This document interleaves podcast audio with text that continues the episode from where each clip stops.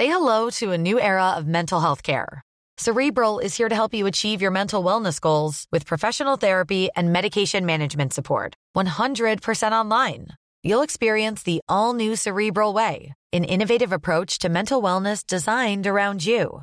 You'll get a personalized treatment plan from a therapist, prescriber, or both in a safe and judgment free space. Your cerebral therapist or prescriber will outline a customized plan with clear milestones along the way so you can get to feeling your best. With Cerebral, you're not alone in your mental health journey. We're here to empower you to live a fulfilling life. So take that first step towards a brighter future and sign up today at cerebral.com slash podcast and use code ACAST to get 15% off your first month. Offer only valid on monthly plans. Other exclusions may apply. Offer ends July 31st, 2024. See site for details. Servus, Grüezi und Hallo. Herzlich willkommen zu dem oft kopierten, doch nie erreichten Stammtisch rund um die Edmonton Oilers. Präsentiert wird das Ganze von OilersNation.de und hier sind eure Gastgeber.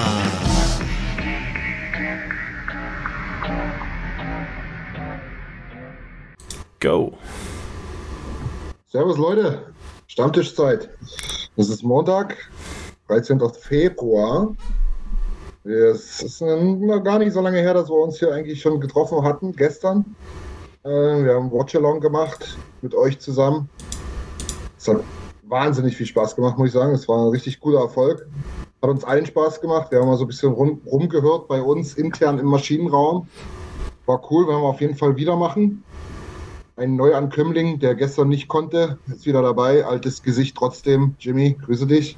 Hi, ich, hab, ich war gestern am Bildschirm, war ich trotzdem dabei. Ich habe das Spiel auch gesehen und habe euch ein bisschen zugelost. Aber äh, ja, habe gedacht, ich nehme mich ein bisschen zurück, weil ich ein paar Gäste da hatte.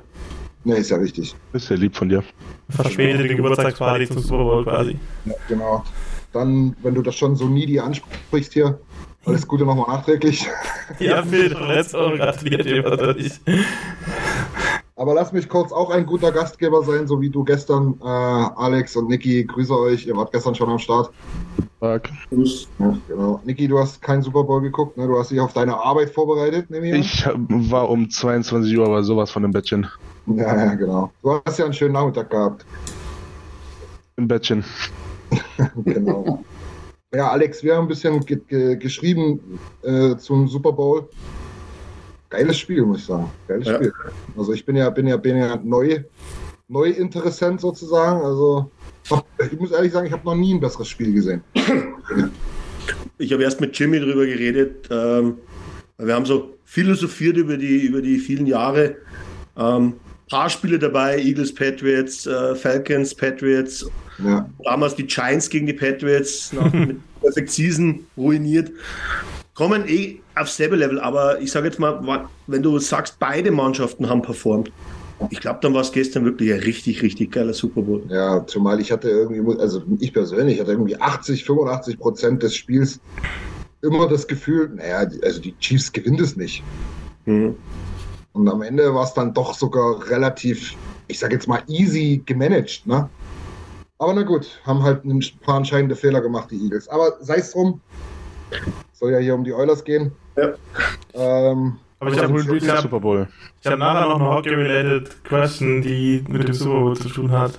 Habe ich aus dem 30, 32 Thoughts Podcast geklaut. Da können wir danach noch mal ein bisschen drüber diskutieren. Wer macht die beste Super Bowl Halbzeitshow und warum ist es Brad Kissel? warum, warum wird Brad Kissel nicht eingeladen? Ja. Genau. Naja, Oilers Nation Stammtisch. Ähm, Chiefs Nation dann nächstes Jahr. Vier Spiele waren es. Letztes Spiel war nicht ganz so erfolgreich. Es war gestern zu unserem Watch-Along. Ähm, 6 zu 2 Niederlage in Montreal. Davor ging der Roadtrip an der Ostküste mitten im Spiel in Ottawa 6 zu 3 gewonnen. Dem Spiel in Philadelphia 2 zu 1 nach Penalty-Schießen verloren. Und den Sieg, dem Sieg in Detroit 5 zu 2 vonstatten. Das heißt, vier Spiele, fünf Punkte. Kann man mit leben, muss man mit leben, denke ich mal. Die Spiele als solches lassen ein paar Fragezeichen aufkommen. Sagen wir mal so. Alex, du nix schon. Ähm, Ja, wir haben, glaube ich, gestern das auch in der, im, im Watch-Along, glaube ich, des Öfteren angesprochen, wenn es das in, der, in Bezug auf die, zehn, auf die letzten zehn Spiele ja. hat er 18 Punkte geholt. Ähm, aber natürlich auf die vier Spiele sind fünf Punkte zu wenig. Ja. Also, wir haben ja, ich glaube, die meisten von uns haben entweder acht oder sieben gesagt. Ähm, ich auch. Und es waren auch viermal, ich sage es jetzt mal so, durchschnittlich bis unterdurchschnittliche Gesamtperformance. Ja. Ähm, ich sage mal so, da musst du wahrscheinlich sogar froh sein, dass du mit fünf Punkten rausgehst. Ja, muss ich sagen. Also, ich habe auch nochmal unsere Freunde von OilersNation.com ein bisschen gehört im, im, im Oilers Nation Radio. Da muss man dazu sagen, da war das Spiel gegen Montreal noch nicht gespielt. Ähm, nee, ich glaube sogar Ottawa auch noch nicht. Also da war, da war Philadelphia und Detroit. Da hat sich die, da hat sich, ja, ich sage jetzt mal, der Pessimismus noch in Grenzen gehalten. Ne? Ähm, Ottawa, muss man auch dazu sagen, fand ich ein ordentliches Spiel. Ja, die können schon auch Eishockey spielen. Und Detroit, muss ich auch sagen, da fiel mir auch von Evander Kane das Post-Game-Interview ein ja, die spielen auch eklig. Ne? Die, das ist ein schweres Team zu schlagen. Du schlägst es irgendwann. Ähm, offensichtlich die meisten schaffen es. Gucke halt auf die Tabelle. Aber es ist jetzt nicht so, dass du die im Vorbeigehen schlägst. Und die, die können alle Eishockey spielen und die, vor allen Dingen bringen die Härte mit. Ähm, Niki, ähm, was, was, was, was fällt dir an? Wie ist denn so deine Grundstimmung nach dieser Woche irgendwie? Auch wenn sie vielleicht durch gestern getrübt ist, aber mal auf die vier Spiele so geguckt. Boah, das, das verschwimmt derzeit alles in meinem Kopf zu einem, weil jetzt diese Phase beginnt, wo du, also eigentlich beginnt die heiße Phase, aber irgendwie ist es auch die Phase, wo alle, wo jeder Kader der Liga irgendwie vermischt wird, weil es jetzt auch Richtung Trade Deadline geht. Also für, für mich über dieser Woche hängt einfach dieser, diese Chitrin Trade, äh, Trade, Trade-Gerüchte, Carlson-Trade-Gerüchte, sodass man, sodass auch es so rüberkommt, als ob die Spiele auch gar nicht richtig bei der Sache waren, bei den Spielen. Also irgendwie ist, ja, irgendwie ist ganz merkwürdig gerade. Fünf Punkte. Wir haben uns mehr versprochen davor, aber wie Alex sagt, sind wir eigentlich noch echt gut mit bedient, weil gut war es wirklich nicht. Ja, ja gut war es nicht wirklich. Ja, also so kann man es letztlich ausdrücken, klar. Also, ich würde halt gerne mal ein bisschen mit euch auf die Reise gehen nach den eventuellen Gründen dafür. Ja? Also ich meine, du hast jetzt gerade angesprochen, vielleicht ein bisschen fehlender Fokus. Ich, ich ehrlich gesagt kann es mir nicht vorstellen. Also die spielen ja alle schon ein bisschen länger Eishockey, die meisten, und wissen, was eine Trade Deadline ist und, und so weiter. Ich, ich, bin, ich bin auch Riesenfan von Pulje, ja, wie als Menschen, kann mir aber jetzt auch nicht vorstellen, dass es dieses Team komplett zerreißen würde bei, der, bei dem Gedanken, dass der vielleicht getradet werden könnte. Mhm. Na, dass das vielleicht was ist, wo die sagen, oh nee, ich mag den Jungen und ich würde alles dafür tun, dass der hier im Line-Up steht und äh, uns so hilft, wie wir es gerne hätten. Das ist mir schon klar, aber ich weiß nicht, ob das so ein generelles Thema ist. Keine Ahnung. Vielleicht sehe ich das auch jetzt ein bisschen zu bürokratisch irgendwie, aber. Nö, wahrscheinlich. Also, du hast wahrscheinlich recht, weil am Ende sind es aber noch Profis und das darf die einfach nicht beeinflussen. Und ja. wie gesagt, ist nicht deren ersten Saison in der NHL. Ja. Aber dazu kommt halt diese Bye Week, dann das All-Star Break, das war so viel. Dann die Spielzeiten jetzt, die waren, das ist einfach das alles in allem komisch. Also, ja. weiß nicht. Ja. Ist es, ist es, ja. Alex, ist es, ist es der Rost nach der Bye Week? Kann der so lange noch anhalten? Ja, normalerweise würdest du einfach sagen, das sollte bei Profis nicht der Fall sein, weil sagen wir, bis auf die, wo beim All-Star-Game waren und da was gemacht haben und die Reisestrapazen haben, hatte der Rest des Teams, sage ich mal, ähm, locker trainieren können. Äh, hatte auch, glaube ich, jetzt keine beschwerliche Anreise oder irgendwas. Aber ich sage es mal so, aus der Oilers-Historie raus haben uns diese längeren Pausen nie wirklich gut getan. Mhm. Die Frage ist, ob das, ob das dann jetzt reiner Eulers, Eulers Sache ist, keine Ahnung, aber irgendwie ist das, das zieht sich immer durch die Saisonen durch, dass uns solche, wenn wir mal so fünf Tage Break haben, ähm, ja. wir eigentlich schwerer rauskommen, als wir eigentlich das uns erhoffen würden. Ja, auf jeden Fall, auf jeden Fall. Ähm, Wobei man sagen muss, Mhm. dass die Spieler ja auch nicht, während die Jungs beim All-Star-Game waren, haben die anderen ja auch nicht trainiert. Die hatten ja wahrscheinlich teilweise mehr Reisestrapazen als die beiden. Ja, die Ja, drei. ich, meine ich, ich, meine, er trainiert wahrscheinlich normalerweise, vielleicht hat etwas für sich selber getan, weil ich sage mal, Ja, in so. der Halle darfst du nicht trainieren während dem All-Star-Break. Ihr Jungs, bloß mal ganz kurz reingekrätscht, weil es im Chat schon natürlich gleich die erste Frage war. Wir gehen dann auch ausführlichst auf Thema Trade Deadline, Proposals, was geht, was geht nicht und so weiter. Wie sind die Ausgangssituationen? Gehen wir noch ein. Machen wir dann. Wir wollen erstmal so ein bisschen über die Spiele reden. Vielleicht die Gründe. Wir haben es jetzt schon angefangen. Jimmy, du hast ihn ja gar nicht großartig gemeldet. Ähm, vielleicht mal so als Frage. Ja, man, man, hatte, man hatte Rost irgendwie dran und ja, das All-Star-Break kam für uns nicht sonderlich günstig. Mein Gedanke ist halt irgendwie so ein bisschen, wäre es vielleicht sogar besser gewesen, wenn du hättest jetzt gegen, ich sage jetzt mal Tampa, Boston, Colorado und Vegas gespielt, als gegen die vier und wärst dann gleich wieder mehr in the mood gewesen oder hätten wir da wahrscheinlich richtig auf den Sack gekriegt und hätten eben nicht mal fünf Punkte geholt. Ich, ich hoffe jetzt, dass mein Ton, dass mein Ton jetzt wieder stimmt, weil äh, der war irgendwie ein bisschen übel. Ja, doch, es hört sich gut an. Perfekt. Ähm, ja, also ich finde, dass es so besser. Ich bin relativ zufrieden mit der Woche quasi, wie es jetzt quasi gekommen ist, weil ich finde es in der Kombination besser.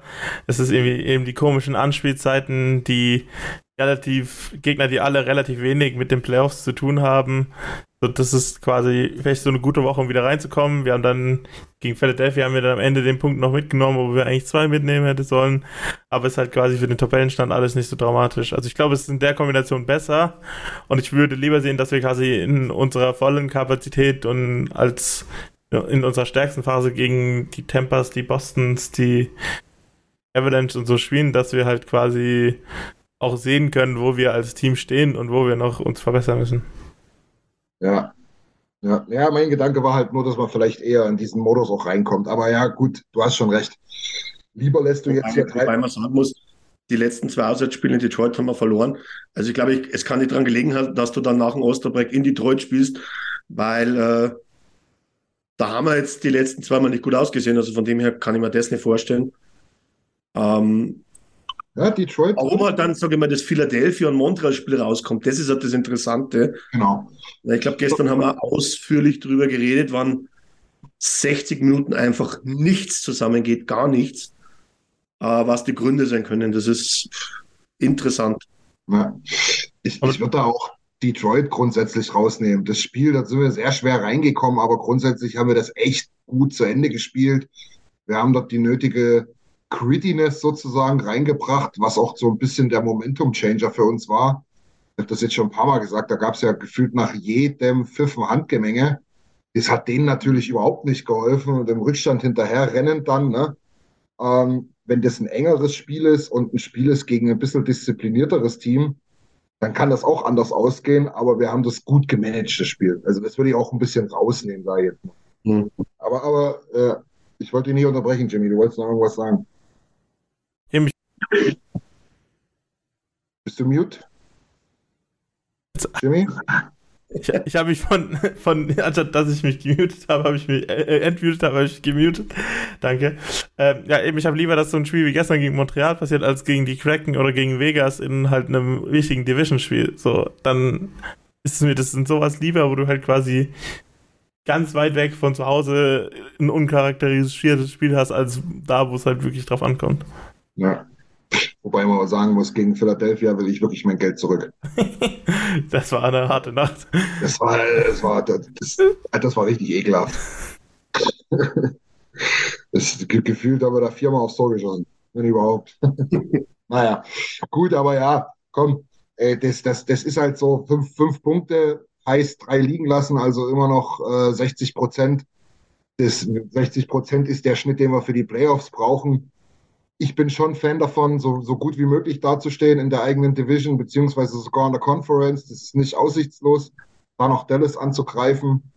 Aber grundsätzlich das Thema Playoffs, und da müssen wir fairerweise sagen, ja, haben wir vor zwei Monaten noch ganz anders geredet, ja, sollte doch eigentlich was sein, was, ähm, ja, was relativ sicher ist. Wir haben jetzt noch 29 Spiele, glaube ich. Liege ich richtig? Helft mir mal kurz. 450 war gestern. Also 32. Dann haben wir 28, genau. Und ähm, sollten noch 30 Punkte holen. Also 15, 13 ist der Winning Record, den wir Minimum brauchen. Absolut machbar für uns als Team, da brauchen wir nicht drüber reden. Ne? Und das haben wir auch jetzt in diesen, in diesen vier Spielen, wo wir jetzt schon so ein bisschen bestürzt sind, haben wir es ja trotzdem auch geschafft. Du darfst dir halt, ich glaube, das, äh, das Fazit, glaube ich, jetzt in beiden Divisions, auch speziell in unserer Division, du darfst dir halt keine Krise mehr erlauben. Mhm. Länger als, sage ich jetzt mal, ein bis maximal zwei Spiele sind. Ja. Das, kannst, das kannst du nicht mehr erlauben, weil im Endeffekt die anderen ja auch immer wieder konstant punkten. Ja. Du musst das heißt, halt auf jeden Fall. Das auch vorgeben. Musst halt auf jeden Fall die direkten Duelle holen, weil jetzt mhm. tut es richtig weh. Genau. Umso mehr brauchen wir halt unsere Spieler in Topform. Ja. Ähm, bin, ich, bin, bin ich jetzt bei keinem so, dass, dass ich sage, der ist total außer Form. Aber wenn wir ehrlich sind, Leon sieht schon ein bisschen komisch aus. Ne? Ich wollte gerade sagen. Ja. nee, ich, ich, ich wollte halt auf die anderen kurz eingehen, aber Leon halt, genau. Also das gefällt mir absolut nicht. Ich kann dir nicht sagen, was es ist. Wenn man mal ehrlich ist, ey Junge, du kommst vom All-Star-Trip, du hast da ein super schönes Wochenende verlängertes gehabt äh, mit deinem Buddy und, und mit den zwei Mädels. Du hast vorher acht Spiele gewonnen oder was auch immer da, ne? Gibt da gar keinen Grund, so zu gucken und so rumzu pissy, pissy glotzen. Also ich weiß gar nicht, woher das kommt, was da los ist.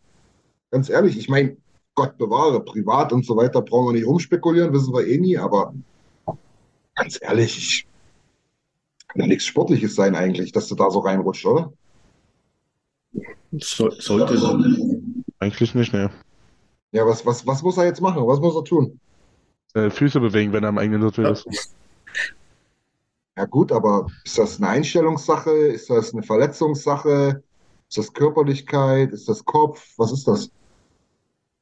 Also ich kann es mir jetzt nicht vorstellen, dass die, das Körperlichkeit ist oder, oder dass überhaupt um seinen Körper geht, dass er, dass er irgendwie zu kämpfen hat mit der Fitness oder irgendwas, das, das ja überhaupt nicht.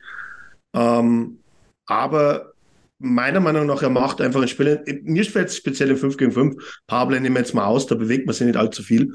Ähm, es ist für mich immer der Schritt zu wenig. Hm, sieht so aus, ne? Auf jeden Fall. Weiß nicht, ob es immer ist, aber es sieht immer so aus, ja. Das ist ja nur, was auffällt. Ich habe es, ich glaube, schon öfters angesprochen. Allgemein in der ganzen Saison schon im 5 gegen 5 fehlt mir bei Leon seine Explosivität, die er normalerweise immer hatte. Und die hat er auch bei 5 gegen 5. Dass er natürlich nicht den Antritt wie, wie, wie ein Connor hat, glaube ich, brauchen wir nicht diskutieren, aber ja. die Explosivität hat er im Moment nicht. Er setzt sich zwar immer wieder mal eins gegen eins durch, aber die meisten Zweikämpfe gefühlt, muss ich sagen, die wo er öfters mal gewonnen hat und so zu, zu Abschluss gekommen ist, die funktionieren jetzt nicht. Mhm. Ja. Seine, seine, seine, ich weiß nicht, wie ich das sagen soll, seine komische Aura ist irgendwie verloren gegangen. Also irgendwie übernimmt er das Spiel nicht mehr. Ja. So. Ob das daran liegt, dass er vermehrt mit McDavid spielt, weiß ich nicht. Aber er macht nicht mehr den Eindruck, als dass er sagen kann, ja, nerv mal jetzt nicht rum, ich bin besser als ihr alle, gib mir die Scheibe, ich mache mach euch hier zwei Dinger. Ja. Das ist irgendwie verloren gegangen. Dieses Kontrolle des ganzen Spiels übernehmen und der MVP sein.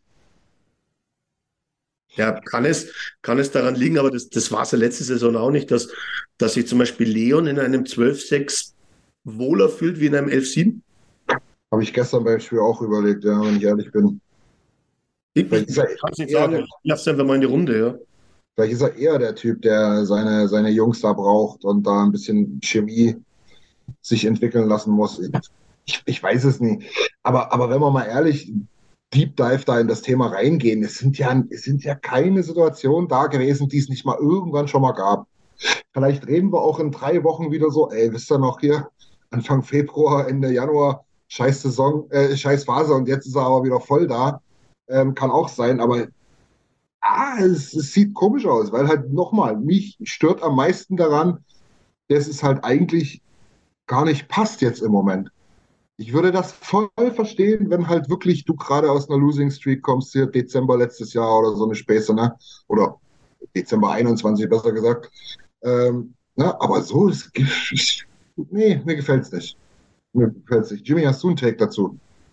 Äh, ähm, Nick und äh, 9-11 haben sich auch nochmal gemeldet dazu. Aber Jimmy, mach, hast du einen Take? Äh, nicht wirklich. Okay, sehr gut, alles klar. Also Nick schreibt, äh, scheint doch was, vielleicht was Mentales zu sein, war doch schon vor dem Break nicht gut. Er hofft, dass die Playoffs äh, wieder ein bisschen Pfeffer geben. Ja, oh, puh, ich hoffe vorher schon. Ach stimmt, das, ja. das, das war eigentlich mein Take, dass Leon eigentlich auch so ein bisschen weiß, wann es drauf ankommt und wir haben immer mal wieder kritisiert, dass er sich so seine Pausen nimmt, aber quasi mhm. in den Playoffs war er eigentlich immer am Start, selbst in den Jahren, wo es nicht so gut lief. Ja. Ja, und 9-11 schreibt dann noch, dass, ja, der Schritt zu wenig, das haben wir jetzt schon angesprochen, und halt so eine lustlose Fehlpässe in die Mitte äh, und fehlender Backcheck, was auch ein bisschen auf, mhm. ja, aussieht wie Lustlosigkeit. Ja, das haben wir auf jeden Fall gestern auch extremst gesehen, aber gab es auch tatsächlich schon die Spiele davor. Wobei ich bei Pässen bei Leon immer beide Seiten sehe. Sieht es jetzt bei ihm so aus, dass er im Moment mehr Fehlpässe macht oder stehen einfach seine Mitspieler nicht da, wo sie normalerweise stehen würden, wo sie funktionieren? Ja gut, aber dann frage ich Weil er, er macht ja eigentlich trotzdem immer das Gleiche. Er ändert seine Spielweise nicht. Er wird immer diese, diese Rückhandpässe haben, Außenlauf raus. Ähm, nur wenn alle anderen, sage ich mal, auf seiner Höhe sind, dann funktioniert es und dann ist der Spieler da. Wenn der Spieler zwei Schritte zu langsam ist, dann ist der Gegner da. Ja gut, Alex, aber dann stelle ich mich jetzt als alter Stochastiker, der ich ja nun mal nachgewiesenermaßen bin, äh, stelle ich mir die Frage, ja, liegt es jetzt an allen anderen, obwohl wir gerade eine, eine, eine, eine Punktephase haben, wo viele auch wirklich gar nicht schlecht drauf sind? Oder ist es dann doch dieser einzelne Spieler? Ich komme wieder zurück auf das F7 jetzt.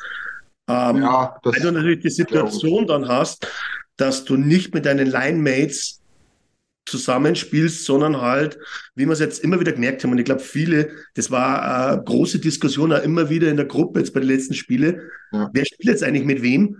Weil es waren im Endeffekt die ersten drei, vier Line-Shifts, waren mehr oder weniger in der, in der Reihe, wie es angegeben war. Und danach war es wild durchgewürfelt. Ja. Und das, auf das wollte ich eher raus, weil du halt dann trotzdem die Situation hast, dass es immer wieder ein anderer neben dir ist.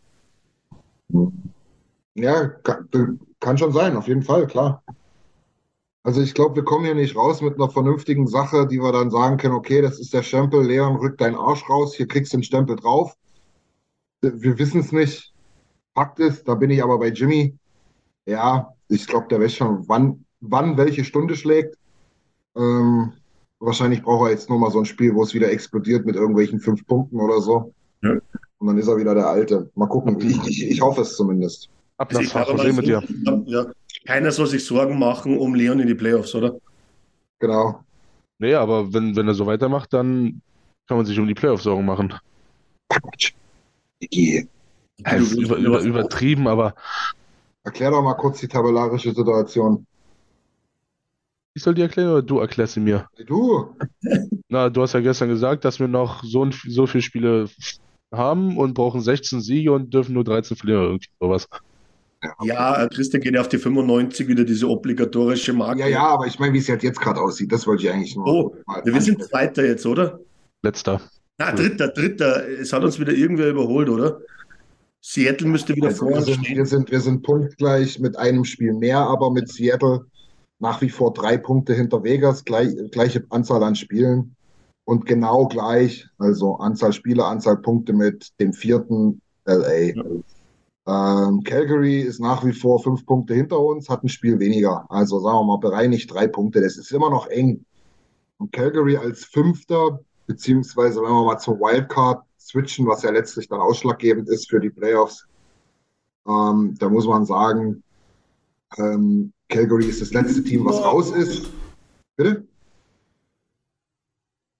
Bitte? Nein, ich glaube, Jimmy wollte nichts sagen, das war irgendwie was anderes. Ich habe außer den Kabel rausgezogen. okay, alles klar. War nur vom PC. Äh, Calgary ist halt, wie gesagt, auch das, das Team, was äh, quasi hinter dem letzten Wildcard-Spot liegt. Beziehungsweise Minnesota auch mit 60. Also wir haben fünf Punkte Vorsprung. Ist jetzt ist jetzt nicht so, dass du sagst, alles Paletti, da kannst du die Füße richtig hochnehmen, jetzt hier 30 Spiele lang oder 28. Aber fünf Punkte aufholen auf uns muss man halt auch erstmal. Das ist schon. Kannst, ja, kannst immer sagen, der Gegner muss erst trotzdem dann die Mehrspieler gewinnen, was, was du am Schluss Punkte holst. Und wir werden ja, ja trotzdem einige Punkte holen. Also die 95, äh, ich bin mir sicher, dass wir die 95 Punkte holen. Ja. Ich glaube, dass wir sogar drüber sein werden. Ähm, Ob es aber dann im Endeffekt welches Ranking, das es in der Division ist oder in der Konferenz, sei einmal hingesagt. Aber ich glaube einfach, dass wir auf lange Sicht sind wir einfach stärker wie zum Beispiel die Flames, weil die einfach weiterhin, die können gar keine Serie nicht hinlegen. Ja. Ich, ich sage mal so, ähm, wir haben das jetzt schon ein paar Mal angesprochen und das ist jetzt ein sehr gutes Beispiel für die Praxis, um das auch richtig zu verinnerlichen. Wir haben immer gesagt, der Spielplan ist tatsächlich ein bisschen unser Freund jetzt gewesen. Oder wird es noch sein, besser gesagt. Mhm. Ähm, und wir haben jetzt eine nicht so geile Woche gehabt, haben fünf Punkte geholt. Wenn jetzt zum Beispiel Calgary auch vier Spiele gehabt hätte diese Woche und das naturgemäß, weil es halt so ist, wie es ist, weil der Spielplan so ist, wie er ist, gegen ein bisschen bessere Gegner, die hätten jetzt acht Punkte holen müssen, also äußerst unwahrscheinlich und hätten damit halt drei aufgeholt. Und das müssen die jetzt nochmal eine Woche machen. Mhm. Und dann sind wir pari pari. Und das heißt ja im Prinzip, äh, ne, wenn die jetzt zwei Wochen lang alles gewinnen und wir trotzdem noch unseren ganz normalen Winning-Record weitergehen mit 60 Prozent, äh, dann kommen die mal in unsere Nähe. Ja, also das ja, ist schon schnell, Punkte wieder aufzuholen. Ja, ich glaube aber unser, unser, unser, unser Spielplan dann bis zum Ende der Regular Season ist auch vor dem her halt interessant, weil du hast jetzt trotzdem noch zwischendrin ähm, schwere Gegner auch einige, und hinten raus wird es dann, sage ich mal, da spielst du dann gegen alle in deiner eigenen Division, die wo hinten dran sind. Aber das ja. ist dann so in den letzten zehn Spielen, haben wir mit Abstand, glaube ich, den leichtesten Plan von allen. Aber zwischendrin jetzt, glaube ich, ähm, musst du jetzt Gas geben. Weil du kannst jetzt nicht darauf verlassen, dass du hinten raus dann deine Siege eh holen wirst. Ja. Also das sollte nicht so der Fall sein. Genau so ist es. Außerdem wäre es schön, wenn man dann doch mal so ein bisschen Eiszeitmanagement machen kann in den letzten zwei, drei Spielen. Ja. Jo, dann lass uns doch mal ein bisschen auf die Trade Deadline gehen und so ein bisschen, was ja noch so passieren kann.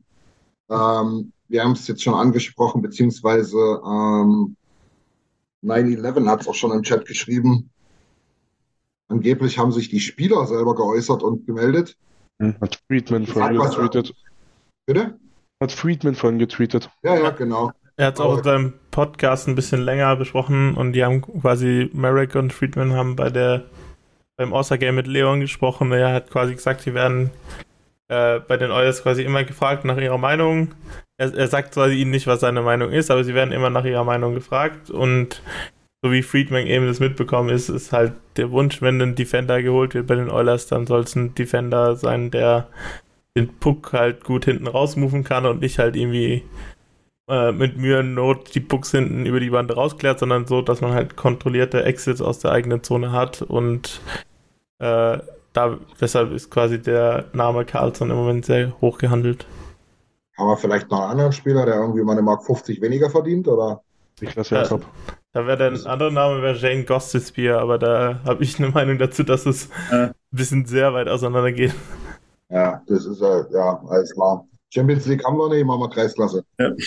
Also ich, ich will es mal so zusammenfassen, wenn ich, wenn es dem Wunsch folgst, dann gibt es eigentlich nur zwei Verteidiger oder jetzt bin ich ja, die in der, in der Kategorie wären und jetzt beide glaube werden nicht nach Edmonton kommen. Jetzt kommt's, Alex. Los, hau raus, ja, komm. Wir wollen ja, Namen. Ich, ich glaube, man braucht nicht drüber diskutieren, wann Carlson weniger auf der Uhr hätte an Cap brauchen wir nicht drüber reden, dass Carson ein super Verteidiger ist. Ja. Und auf der anderen Seite, ich bin weiterhin ein absoluter Verfechter von Chitschren in einem guten Team. Das ja. Problem ist, er wird immer nur auf das bewertet, wo er jetzt spielt. Und er spielt in einer Truppe seit drei Jahren jetzt, die wo eigentlich immer hinten steht. Und du hast ihn noch nie gesehen in einem anderen Umfeld, in einem anderen Roster. Mhm. Aber das Problem ist halt einfach, dass wir in der Reihe an Teams, die Vucic schon haben wollen, wahrscheinlich nicht gerade das attraktivste sind. Mhm. Für Wobei man auch dazu sagen muss, Alex, der beste Packmover ist Chip, äh, Chikrin nicht, ne? Das, äh, da, da gebe ich dir recht, aber das ist genau das, was wir immer sagen. Ähm, da war zwischendrin die Diskussion auch, wo es abgetan wurde, aber da wurde irgendwie geurteilt über einen 24-jährigen Spieler, als wäre er 35. Ähm, Habe ich vor den Experten nicht ganz verstanden, denn der ist voll in seiner Entwicklung. Und wie ich es gesagt habe, gibt ihm ein anderes Umfeld. Der lernt ja auch vor die Coaches, der lernt auch vor die anderen Spieler. Ja, gut, aber. Ich, ich, gehe davon aus, dass der um einiges besser werden kann. Äh, jetzt gehen wir davon aus, ein Chichwin kann ein Level besser spielen, wenn er in einem guten Roster spielt, dann beißen wir uns alle an den Arsch. Wir ja. können nichts dafür. Also, wenn die, wenn die Oilers Chichwin nicht holen können, können sie nicht holen. Ich kann aber nicht verstehen, dass ich nicht alles probiere, dass ich ihn hole. Wenn ich es am Schluss nicht schaffe, schaffe ich es nicht.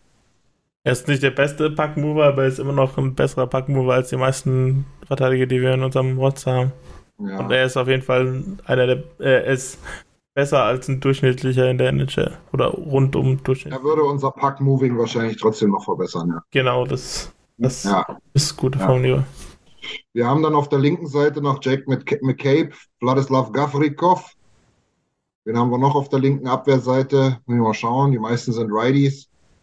Äh, lass mal schauen, wen haben wir noch? Luke Shen ist noch available. 850 Shutdown Defender, also 850k. Äh, Mensch, die Liste ist lang. Shane Gostesbier, den übergehen wir aber ganz schnell. Was macht denn Chris Russell so? Hat er Zeit? Chris Russell, hör mal auf jetzt. Wir machen hier, wir versuchen hier. Moving Defender. Wir versuchen hier vernünftigen Journalismus zu betreiben, ey. Wirklich, Niki, was soll das denn? äh, jo Joel Edmondson. Ja. Hashtag Journalismus. Also, und, äh, und finde ich auch wirklich super Nick Seeler von den Philadelphia Flyers. Das ist aber mehr als in, in unserem 11-7 ist es dann eher der siebte Defender quasi. 11-7 ist oder neunte Also wir, die ganze Zeit wieder geredet, oder wann es jetzt auch von die Spiele gekommen ist, ein Verteidiger, der, der sofort einen Impact macht. Ja, pass mal auf. Und die ganze Liste, wo du jetzt vorgelesen hast, ja, das waren nur die Left. Außer die Namen, wo wir erst schon besprochen haben am Anfang. Bitte was? Nochmal? Sag mir einen Namen von deiner ganzen Liste jetzt, außer den zwei Namen, die wo wir am Anfang schon gesagt haben, ja. die wo den Impact machen würden. Ja, die, Frage ist, was du, die Frage ist, was du als Impact bezeichnest, ja. Also McCabe macht einen Impact, definitiv, da bin ich mir sehr sicher, Gafrikov auch. Ähm, dann wird es schon langsam dünn auf der linken Seite. Aber wir haben ja noch die rechte Seite, Carsten ist ja auch ein Righty. Ähm, und wir haben ja noch ein paar äh, andere Position zu vergeben, meistens elf, manchmal zwölf. Äh, da ist schon mal ein bisschen was zu tun. Die erste Frage, die wir natürlich jetzt klären müssen, ist, Nick schreibt auch gerade, die Preise sind ihm zu hoch. Ich ja. gehe mal kurz drauf ein. Die Preise für Chikrin und Carlson sind mir einfach zu hoch. Von mir aus sollen die mit 11, 7 weitermachen und lieber äh, was? Right-Handed 3C holen, genau. Aber auch nicht überbezahlen. Was ist überbezahlen? Also First, First Rounder bin ich der Meinung, kann weg. Muss weg. Ist nicht überbezahlen. Wann wir wieder hoffentlich Was ist dann äh, überbezahlen? 28 bis 32 picken, ja, dann gib doch den First-Round-Pick her.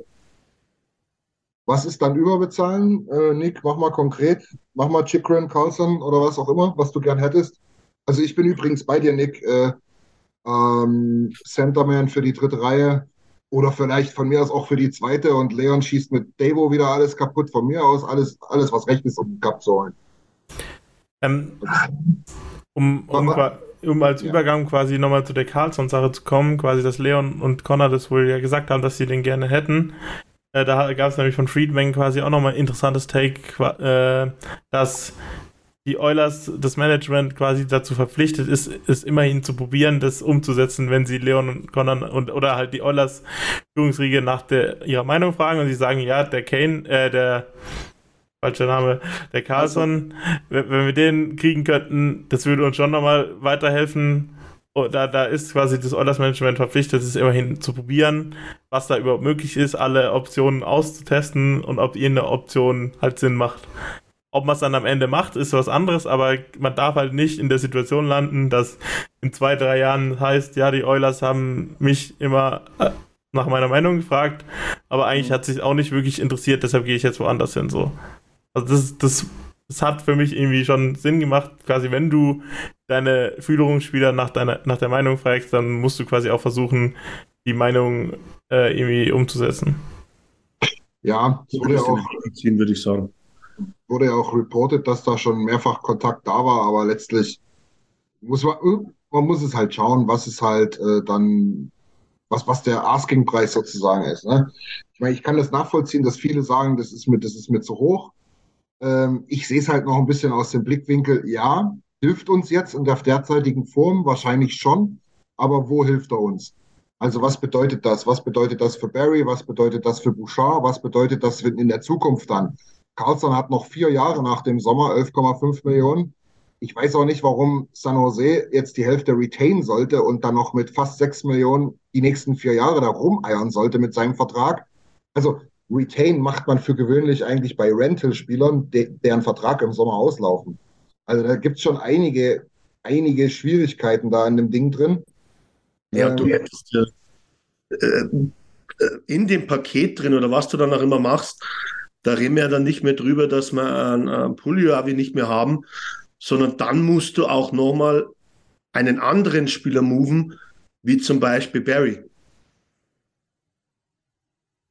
Aber, Ja. das sind wir bei dem Thema, was du immer sagst, Christian, ähm, gibst du jemanden von deinem Roster eigentlich her, wenn du nicht unbedingt musst? Nein. Ja, das, nee, absolut nicht, aber wahrscheinlich müssen wir halt, ne? Ja. Also, ne, wir haben das ja schon ein paar Mal besprochen. Äh, wir müssen, wir müssen upgraden halt. Ja. Fakt Aber, ist auch, aber ja, kurz auf das zurück, was du jetzt gesagt hast mit dem Impact. Aber bei, bei Gavrikov zum Beispiel, ähm, da reden wir aber dann von keinem Two-Way-Verteidiger, sondern das ist wirklich halt defensiver, ein starker Verteidiger. Ja. Jake McCabe würde da noch eher in die Two-Way-Kategorie reinfallen. Aber dann sehe ich halt als Two-Way nicht den Impact, der wo jetzt bei uns Top-Defender oder Top-2-Defender ist. Das habe ich damit gemeint. Es kommt halt, genau, deswegen, es kommt halt drauf an, was machst du jetzt für dein Team aus. Deswegen kann ich mit der Aussage ehrlich gesagt auch nicht sonderlich viel anfangen, ähm, was jetzt Carlson betrifft.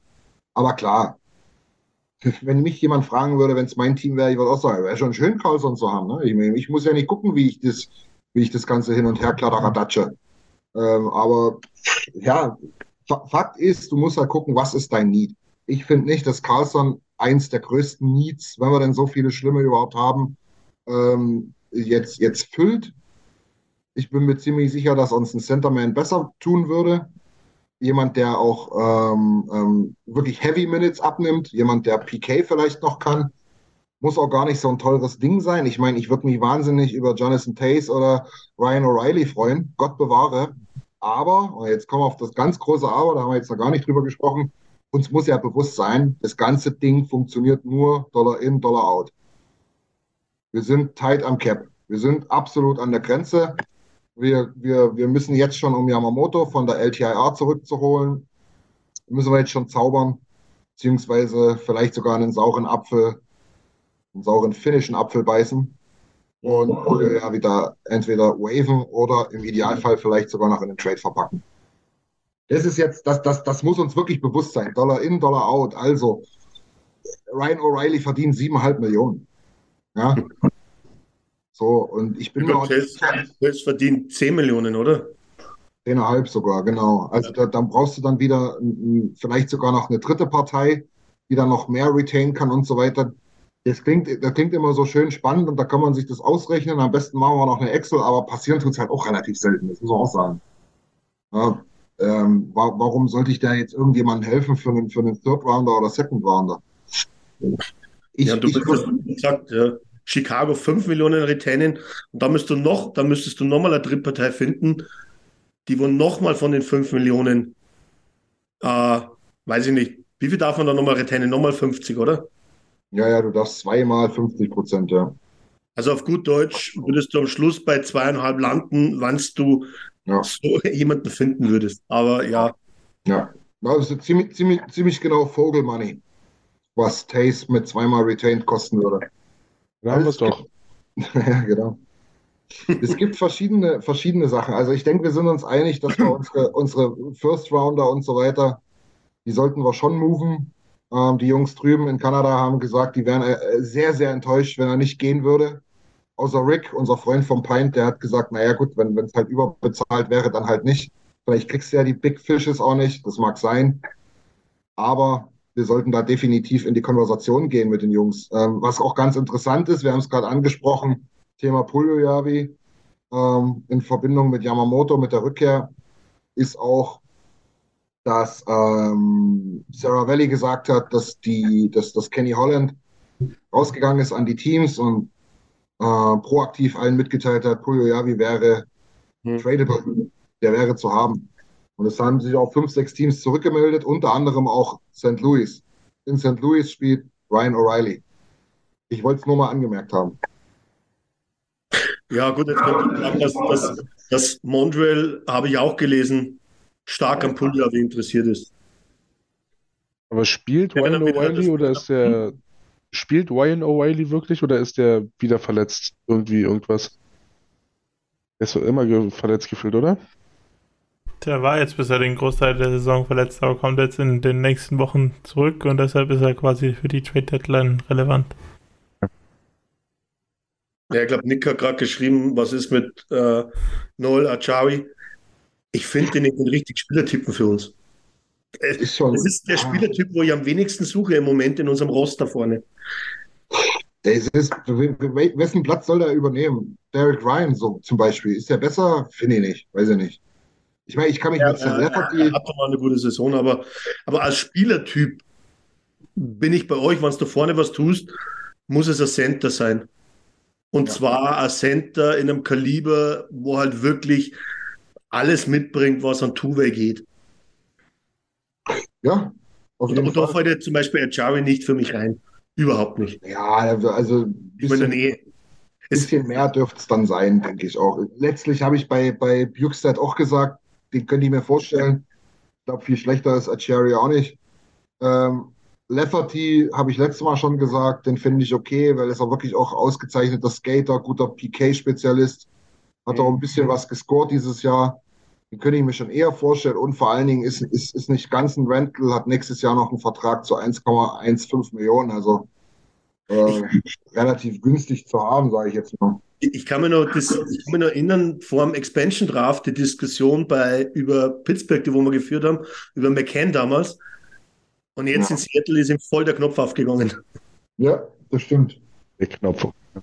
Miller hat im Chat übrigens geschrieben, er wird gar nicht so all in gehen, sondern auch so ein bisschen so in the mix sein, so ein bisschen an der Oberfläche des Contender-Daseins rumkratzen und hoffen, dass mal irgendwie was Geiles geht. Ich bin da kein Fan davon, wenn ich ehrlich bin. Ich glaube, du musst, ich bin schon dafür, du musst irgendwann schon mal dein, dein Glück erzwingen. Immer das Gleiche machen und hoffen, äh, dass sich irgendwas anderes einstellt als die Saisonen davor. Ja, laut, ja, aber das Albert Einstein, oder? Das nennt man Wahnsinn. Ja, Nils, und du darfst halt auch nicht vergessen, dass du halt im Prinzip, du kommst ja in Cap-Probleme irgendwann. Ich meine, so ein Fenster ist ja nicht 15 Jahre offen. Na, du, du musst irgendwann, du musst irgendwann die Brobergs und die Dehanés, wenn die so weiterspielen, den Bouchard diesen Sommer schon, du musst sie ja alle irgendwann sein. So, dann freust du dich, dass Mc, McLeod so geil spielt. Ja, der signed auch nicht nochmal für das Geld. Also das sind ja alles so die Sachen. Also du musst Entscheidungen treffen. Dein, dein Kader wird, wird mit dem, mit dem Ceiling, was das Team jetzt hat, wird dein Kader nicht automatisch besser. Wir haben gar keine Kohle dafür. Wir haben jetzt die letzten drei Sommer das getan, was wir dafür tun konnten. Edition Highman, Kane, auch wenn wir da Glück hatten, Goalie, Need geschlossen. Das haben wir jetzt alles gemacht, aber jetzt sind wir halt tight am Cap. Also wir machen unser Team jetzt nicht mehr besser, indem wir da jetzt irgendwie hoffen, dass da irgendwie, keine Ahnung, nochmal so ein ja. gekraftetes Megatalent vom Himmel fällt oder whatever. Weißt du? Du hast es erst richtig gesagt, Christian. Das Thema, was du jetzt hast, ist das mit All-In oder nicht All-In. Ähm, wenn wir aus dem jetzigen Roster den Schritt machen könnten, dass die, die Spieler halt einfach diesen Schub bekommen, was ja. wir erwarten, dann kannst du die Spieler ja trotzdem nicht alle bezahlen in die nächsten zwei bis drei Jahre.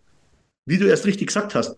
Das heißt, wenn jeder den, die 25, 30 Prozent drauflegt, dann müssen wir uns trotzdem von Spielern aus dem aktuellen Roster, die wo wir alle gern haben, trennen.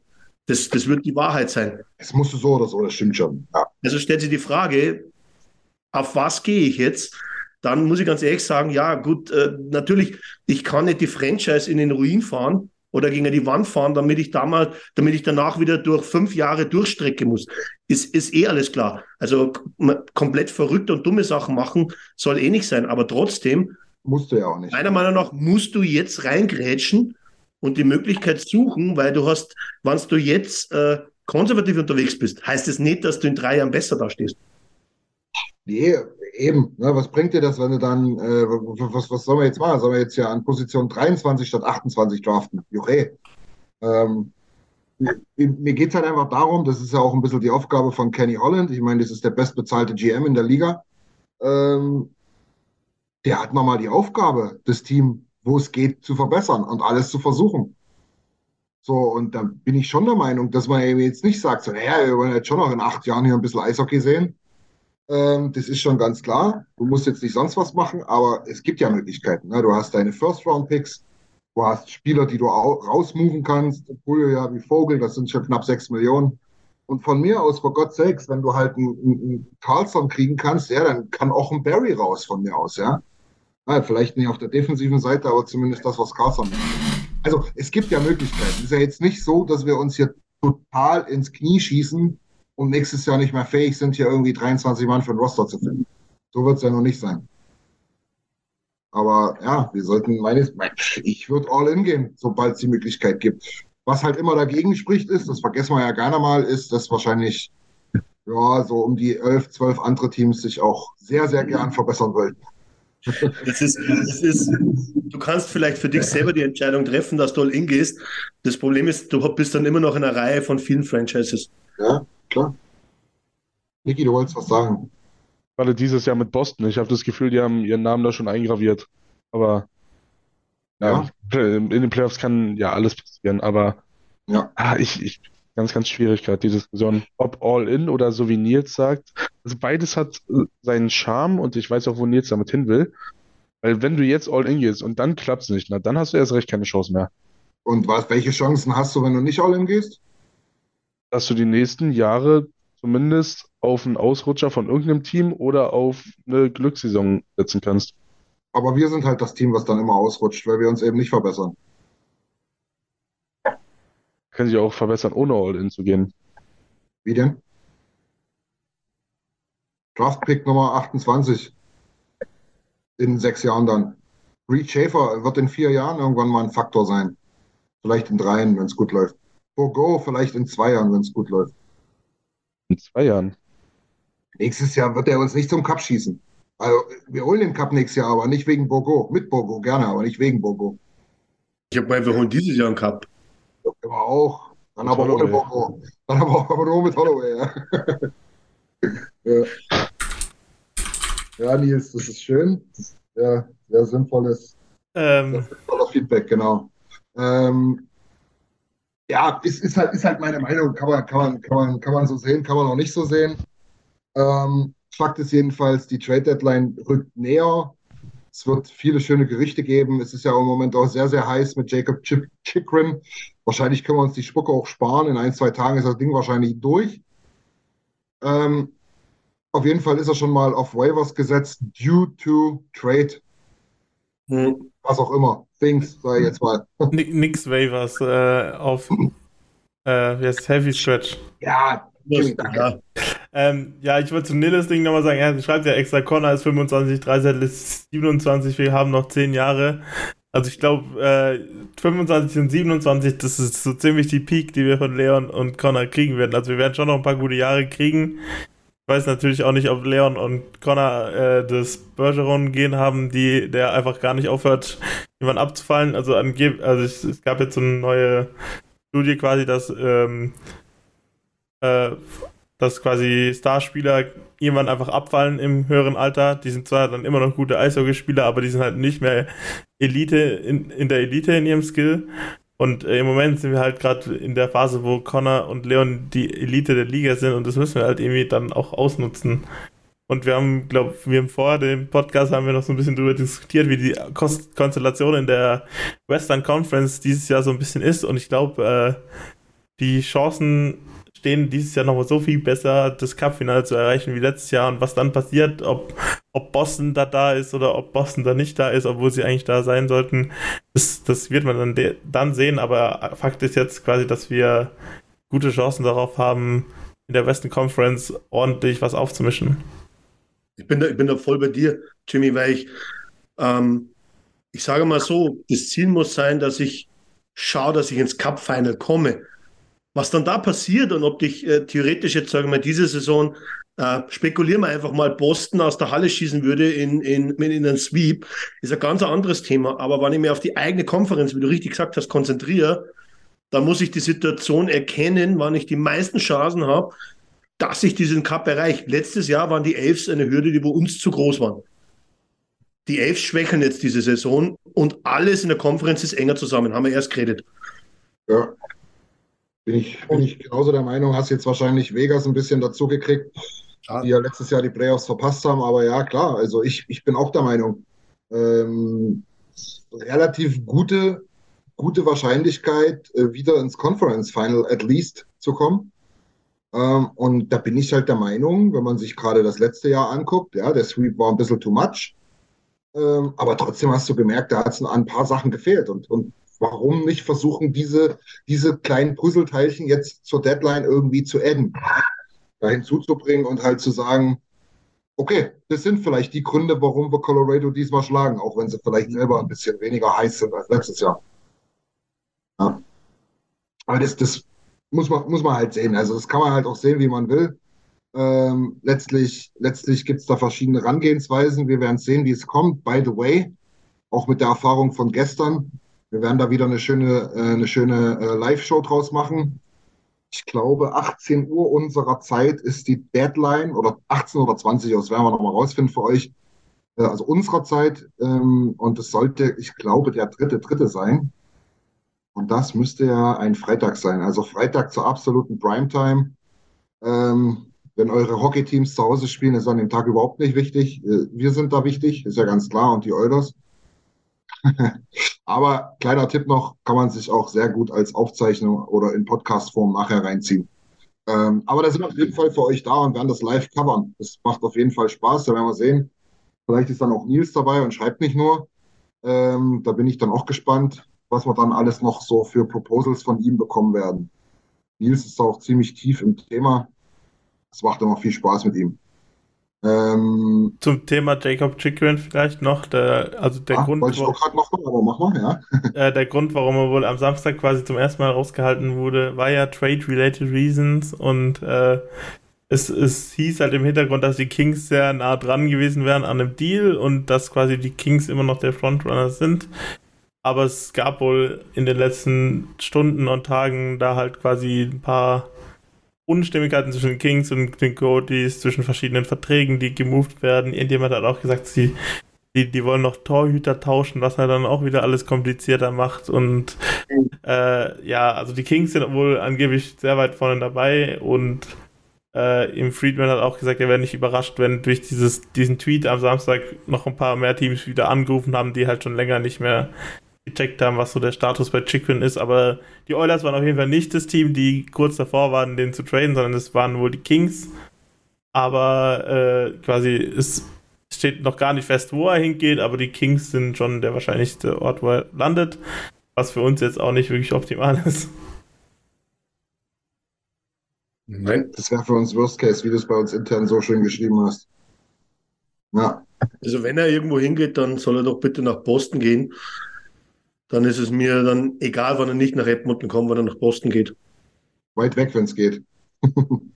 genau. Recht viel weiter geht nicht vor. nach, ja, schon nach, nach, Boston kommt Wasser. ja, genau. genau. Wasser geht nach Europa in die KHL, aber das erwarte ich jetzt nicht. Dann kann Boston aber offiziell ihren Namen da eingravieren. Das kann ich mir auch vorstellen, ja. Genau. Dann wird es zumindest nicht leichter, dass du sie schlägst. Dann muss er auch nicht mal all gehen. das stimmt. Gerade drum. Niki, gerade drum, also. damit du die vielleicht sogar schlagen könntest. Aber ja, kleines bisschen Fragen, äh, eine Glaubensfrage, wie man sieht. Ah, die, die fliegen in der ersten Runde raus. Die, die machen hier äh, Columbus Move. Oder war das Columbus? Nee, Columbus hat ein paar rausgeworfen erst. Ey, Und Tampa hier. Naja.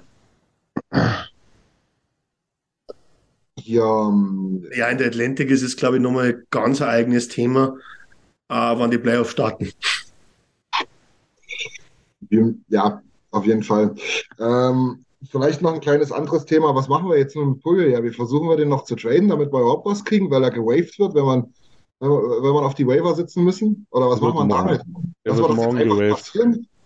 Ja. Sag mal so, ich, ich habe erwartet, äh, sie werden jetzt irgendwie, Holland wird noch probieren, dass er ihn irgendwie in einen Trade packt, weil ansonsten bin ich bei Niki, ansonsten wird spätestens morgen oder übermorgen muss ja irgendwas passieren. Oder sie lassen Jamo weiter raus. Devin, Was einfach ist, weil wenn der von LTA wieder geklärt ist, ist das alles nicht so einfach, glaube ich. Jimmy? Evan Shaw wurde jetzt in die NHL, äh, AHL geschifft zu den Condors. Also da wurde ja wieder ein bisschen mehr Cap freigemacht. Ja. Aber ich bin. Ich habe irgendwas gerade gelesen bei jetzt äh, die Cap-Seite von Oilers Nation. Packpedia. Bei Packpedia, aber ich habe nur drüber, äh, gef drüber geflogen. Da muss ich gerade gucken, wie viel Cap wir quasi noch extra frei machen müssen. Also ich bilde mir ein, wir hatten, wenn man jetzt das Shorting rausnimmt, hatten wir 1,1 Millionen frei. Und Äh, mit Shaw müssten es da jetzt, müssten wir quasi jetzt wahrscheinlich zwei rum frei haben. Weil das ist ja ein neuer Move, ne? Oder ist das schon ein, zwei Tage her? Das, er hat heute geklärt. Ja, dann, Dann könntest du theoretisch Derek Ryan durch die Waiver schicken und es würde für Yamamoto reichen. Ja, genau. Es, es muss nochmal ein Move gemacht werden, um 1,125 Millionen frei zu machen. Das wäre ist genau. es Janmark oder Ryan, ne? Wobei ich halt auch sagen muss, also ich würde halt Ryan fast noch un ungerner verlieren als Buljojärvi derzeit. Aber ich habe es jetzt schon hundertmal gesagt, Buljojärvi ist, da bin ich nicht richtig rational, da bin ich mehr emotional dabei. Ähm, das, das ist wie so ein kleines Kind, das ist voll in der Zeit, wo wir hier dieses ganze Oilers, Oilers Fans Germany Ding mit Reise und diesen ganzen Hiccup in Köln, Hickhack äh, mit SM-Liga zurück nach Finnland, jetzt eulersnation.de. Es ist voll die Puljojavi-Zeit. Das war immer ein Thema, das wird immer so ein Baby unserer Zeit sein. Ich nenne es mal in unserer kleinen Ära, es bis jetzt schon fast ist. Deswegen, ich kann das nicht richtig rational be beurteilen. Schreien spielerisch kann schon sein, dass er irgendwelche geilen Analytics hat, aber ey, na mal, wenn ich mich entscheiden müsste, würde ich lieber Ryan behalten als ihn. Du musst einfach sagen, dieses durchs, durchs Tal durchschreiten mit Puljavi, damals, wo er dann in, weggegangen ist von den Oilers, in Finnland gespielt hat, äh, keiner hat irgendwie einen Cent drauf gegeben, dass Ja. das funktionieren wird richtig.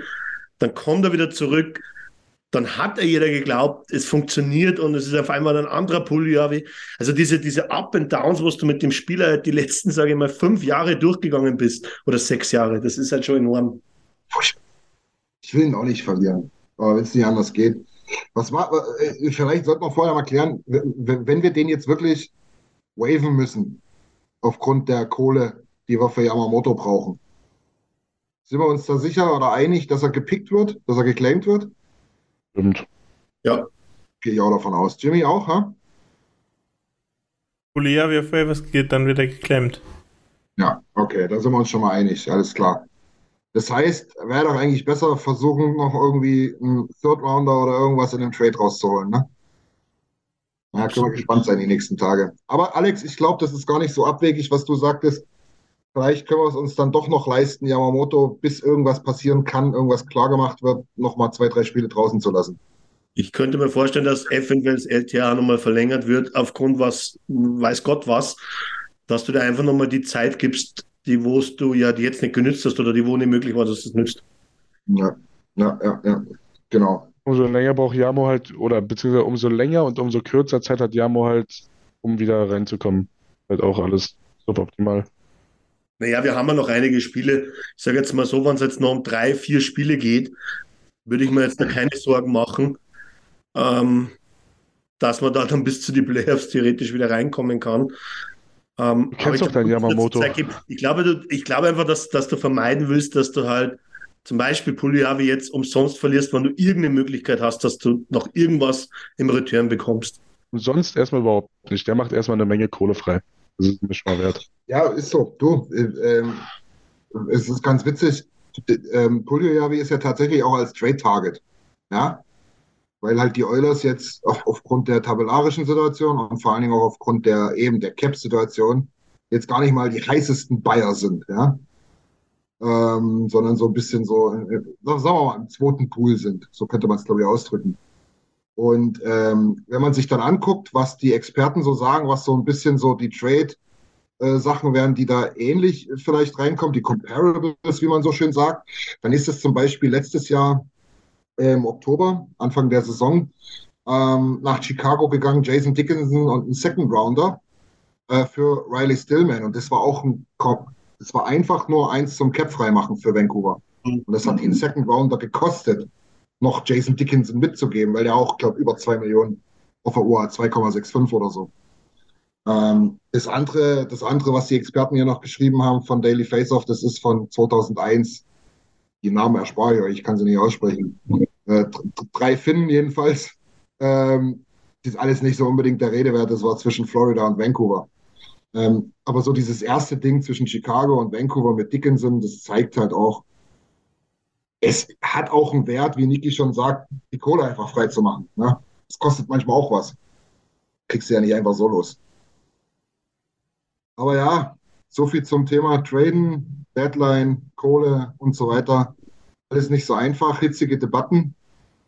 Aber es ist gut, dass es endlich mal wieder, endlich mal wieder ein paar Kontroversen gibt.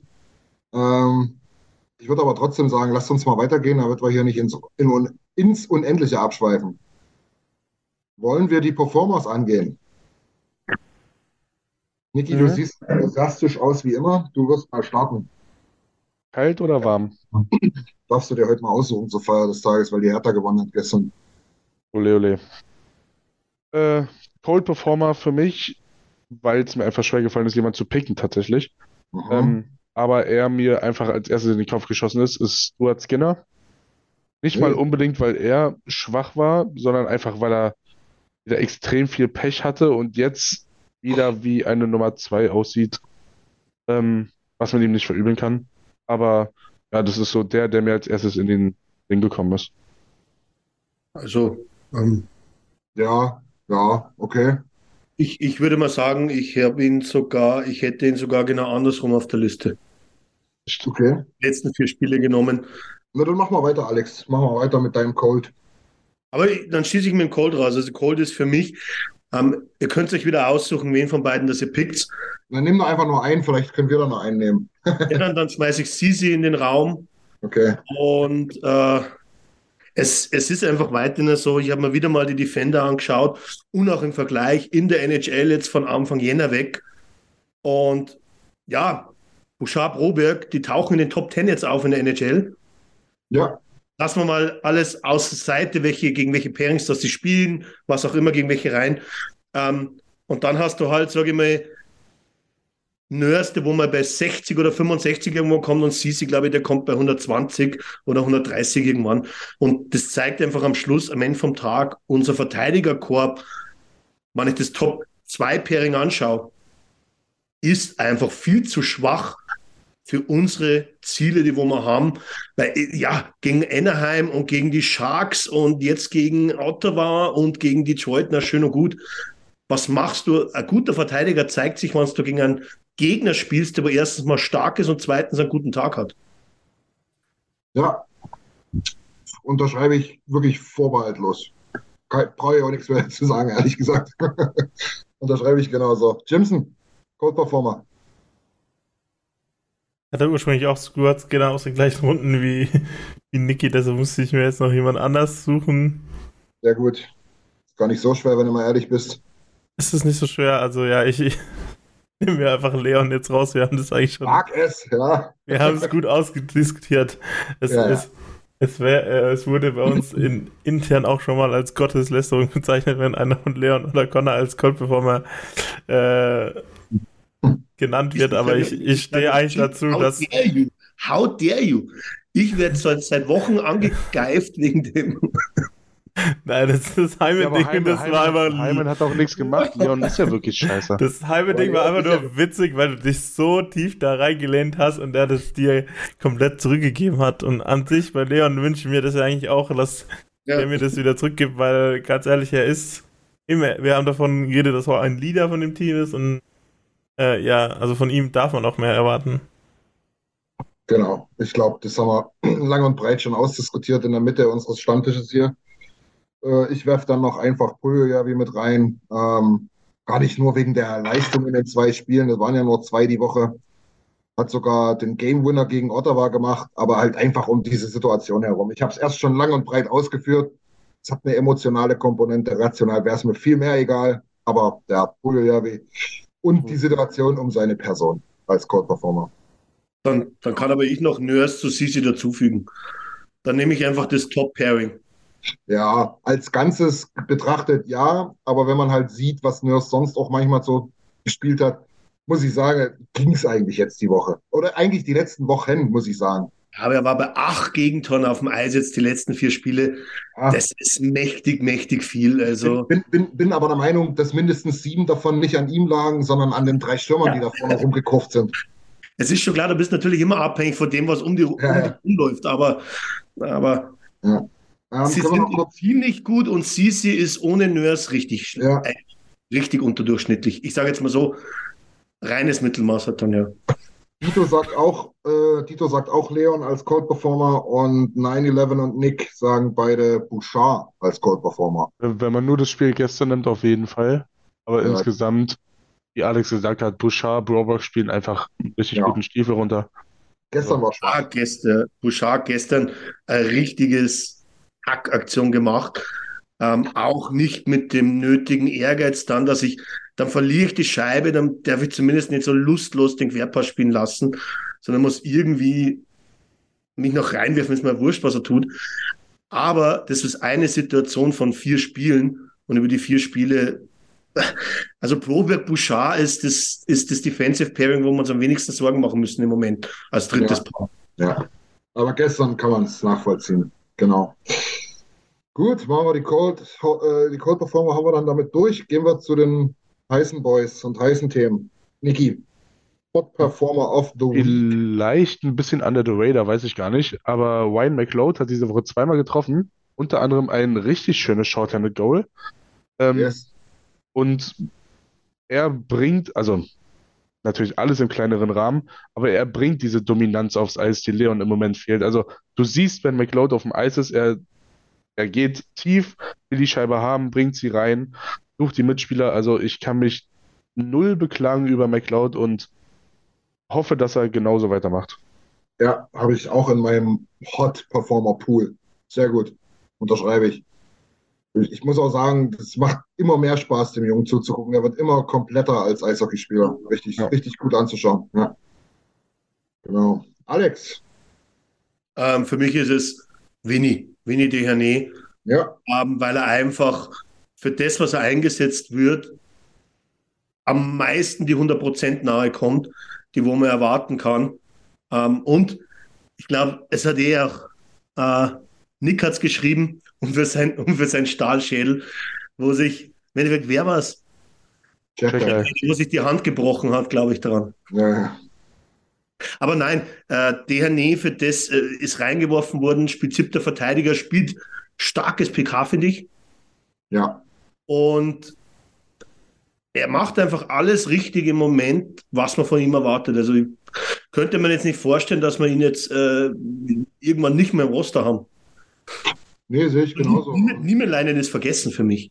Keiner redet, wollte ich, genau, wollte ich gerade sagen, Alex, genau. Keiner redet mehr über Nemo.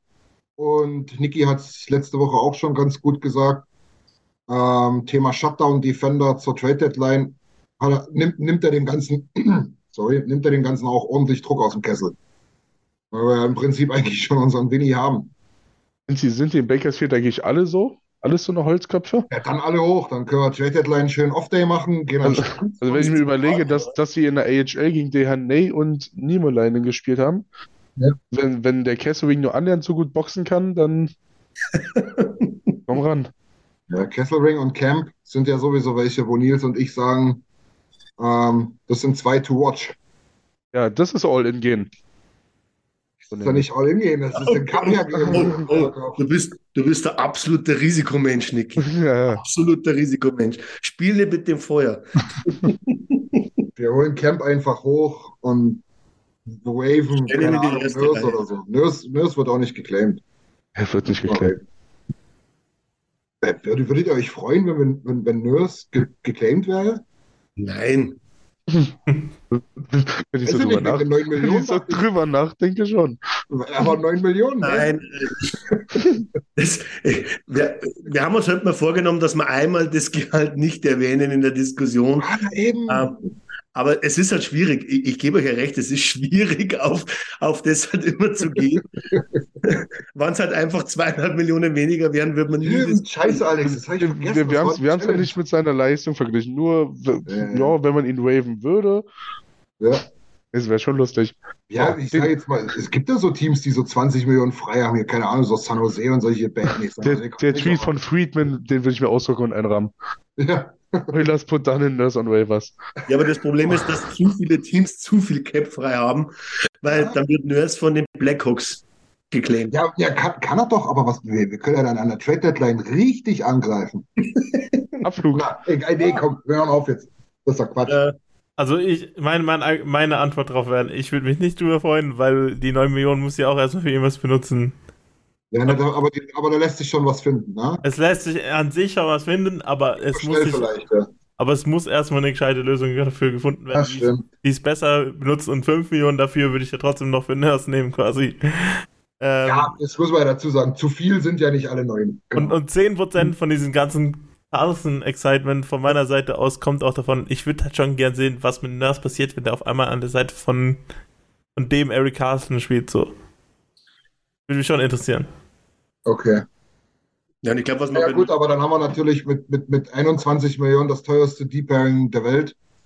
Ähm, und wahrscheinlich nächstes Jahr, wenn die zusammen so spielen, irgendwie minus 80 im Plus-Minus-Bereich. Aber na gut. In zwei Jahren verdienen dann Toast und Makar zusammen mehr, dann passt ja. Ja, dann. aber, aber vorne machen wir auch noch Punkte und hinten kriegen wir das Doppelte. Genau. Jimmy, dein Hot Performer. Mein Hot Performer. Mir schwer gefallen, weil ich hatte, also ich bin, ich hatte auch Winnie und ich bin immer noch ein Proberg-Fan, aber ich nehme jetzt den Cold Performer von zwei Leuten aus dem Chat. Ich nehme Evan Bouchard, weil, Was? äh, ja, Das ist, das ist frech. Chat, merkt ihr das? Er rebelliert. Der arbeitet gezielt gegen euch da mal. Er, er rebelliert.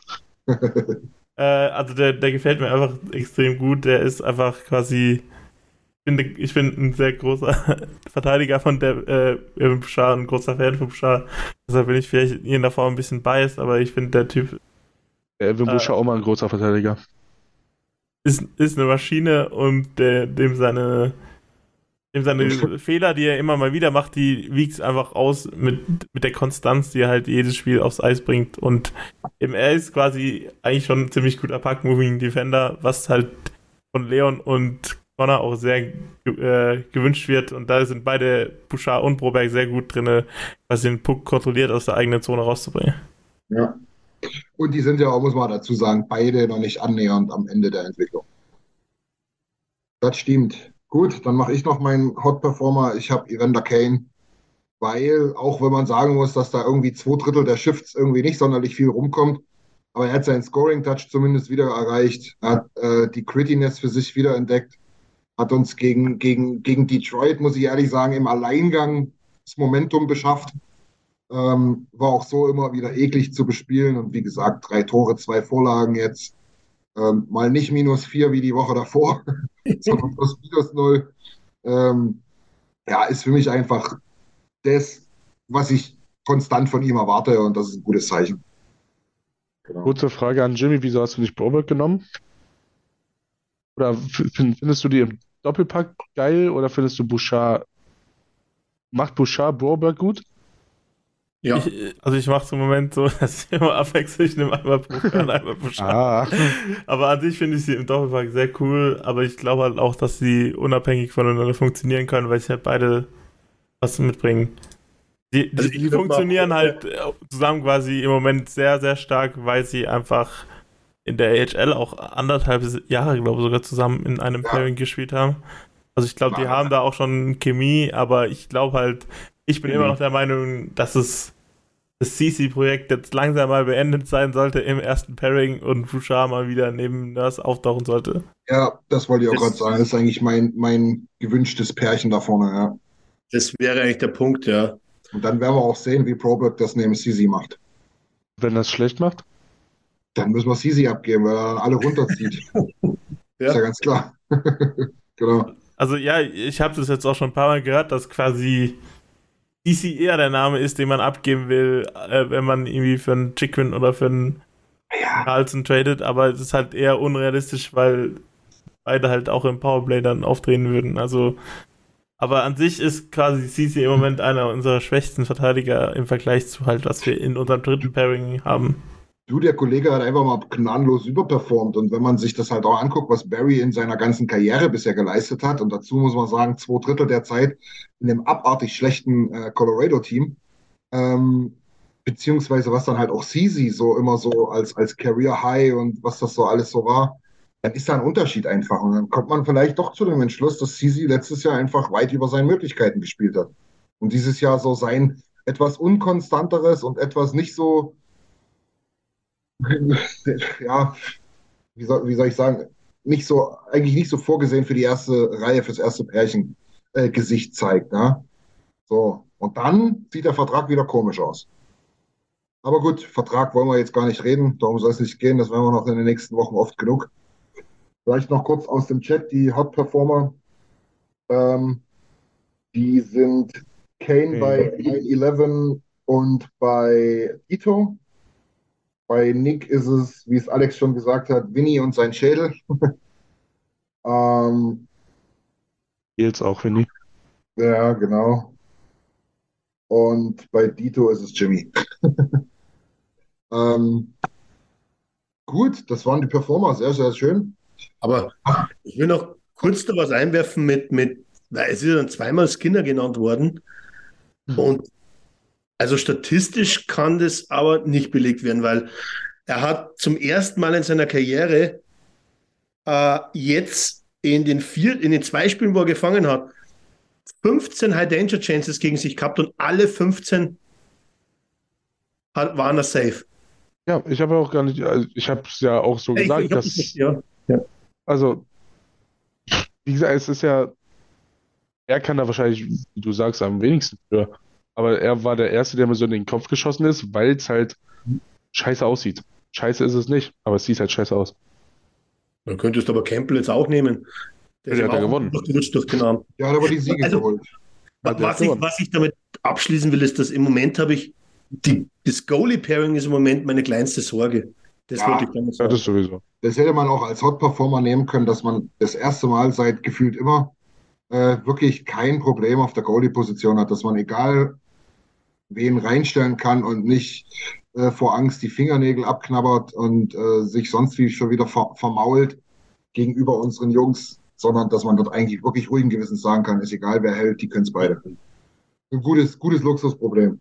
Eine Woche ist halt für Statistiken halt auch ein relativ kleines Sample und das ist halt schwierig. Also ich, von meiner Seite sieht man halt, der